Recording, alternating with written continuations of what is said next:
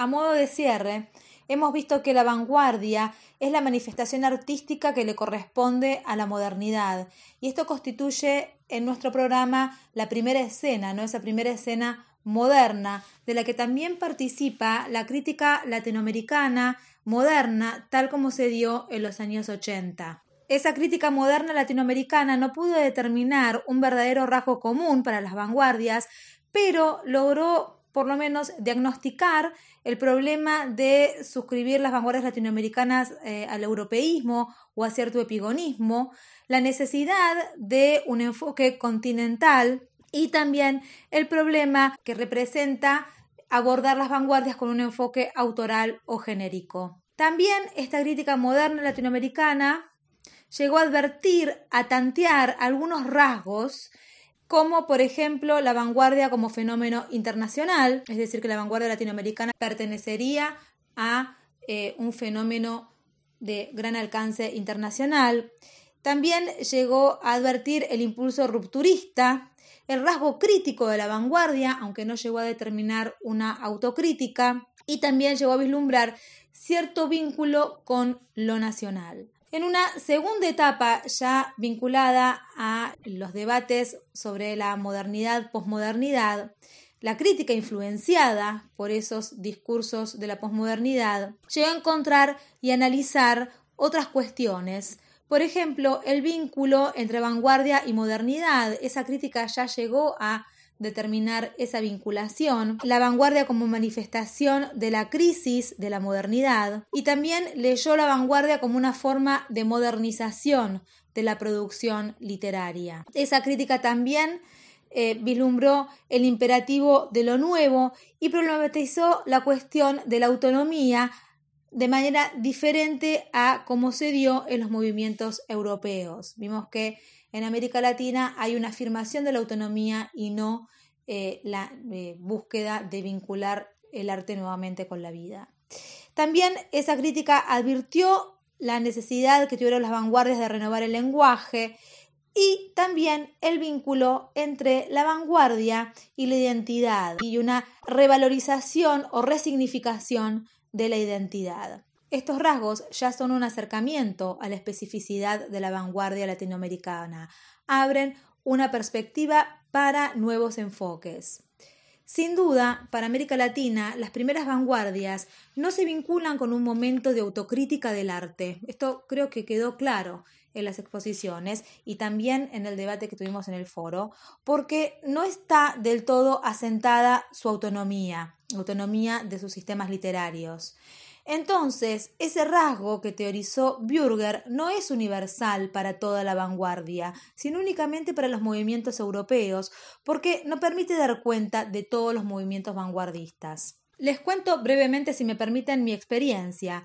Cuando hice mi investigación para mi tesis doctoral, empecé estudiando una revista de poesía llamada Poesía Buenos Aires en Argentina, que se publicó entre 1950 y 1960, y era una revista que se afirmaba vanguardista.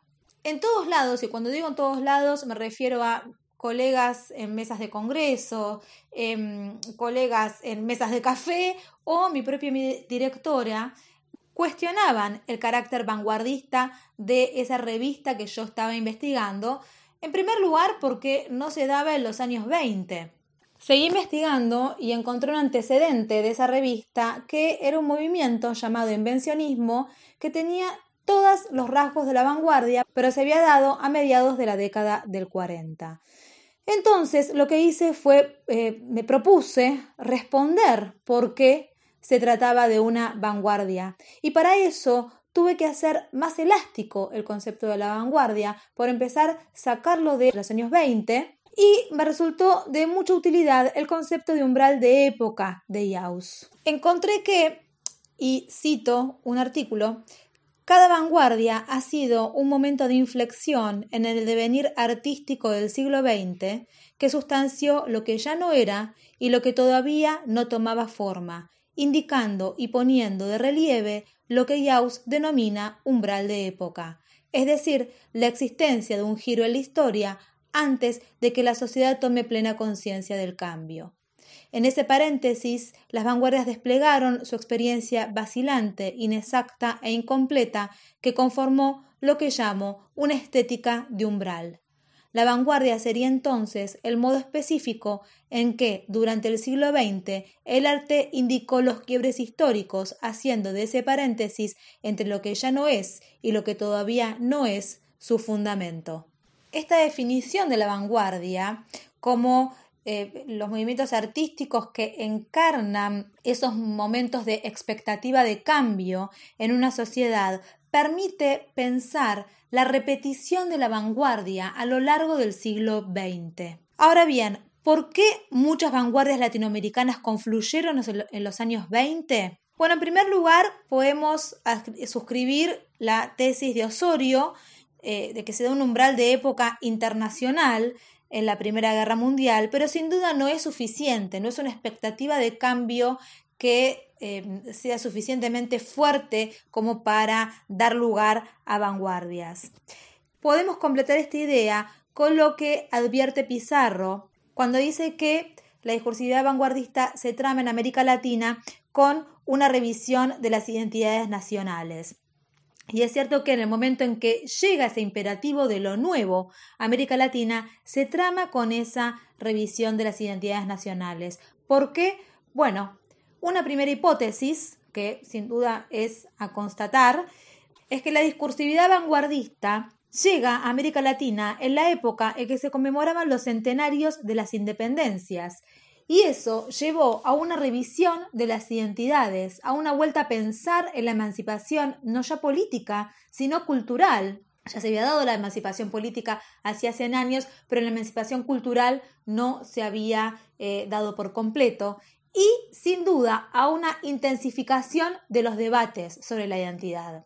Entonces, de ahí se explica la urgencia por renovar el lenguaje, por producir una literatura y una poesía que utilice como material la lengua propia, una marca, digamos, la lengua es una marca de independencia cultural, entonces se entiende esa necesidad de renovar el lenguaje. Esto se puede constatar en Martín Fierro, les dejo en la bibliografía optativa un artículo de Jerónimo Ledesma donde analiza esa idea de lo nuevo propio en Martín Fierro y también se puede analizar esto en la polémica sobre el eh, meridiano cultural que se da en esa revista, que es sin duda una disputa por la identidad cultural.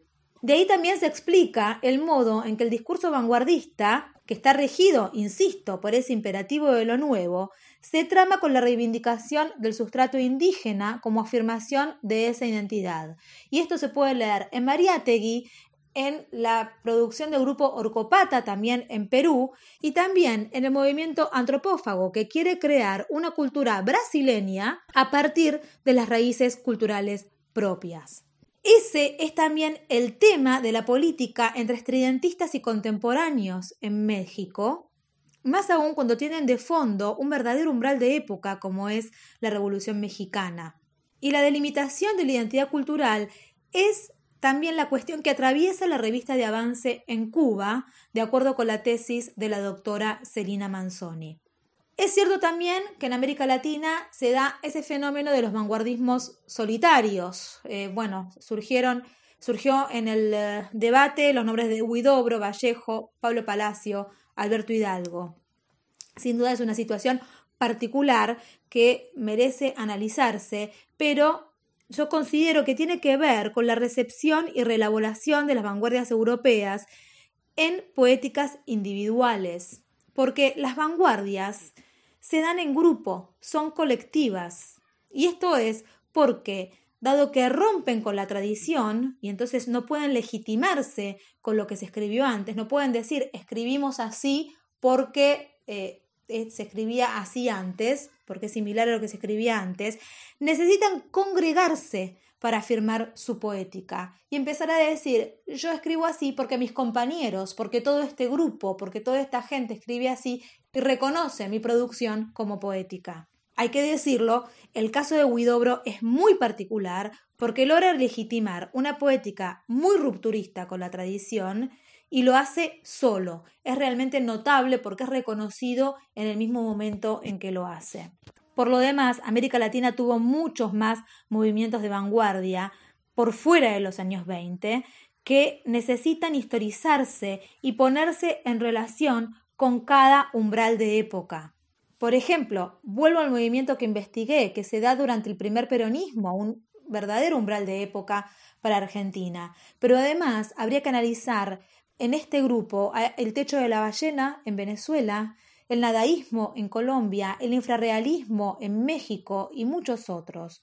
No como neovanguardias, es decir, no como vanguardias poco genuinas porque repiten el gesto de autocrítica de sus antecesoras, como dice Bürger, ni como la realización definitiva de lo que pretendían las primeras vanguardias, como afirma Hal Foster, sino como movimientos que se produjeron en momentos históricos específicos y sobre todo es necesario hacerse la pregunta que motoriza toda investigación. Esa pregunta es ¿por qué? En este caso, ¿por qué se produjeron esos movimientos de vanguardia?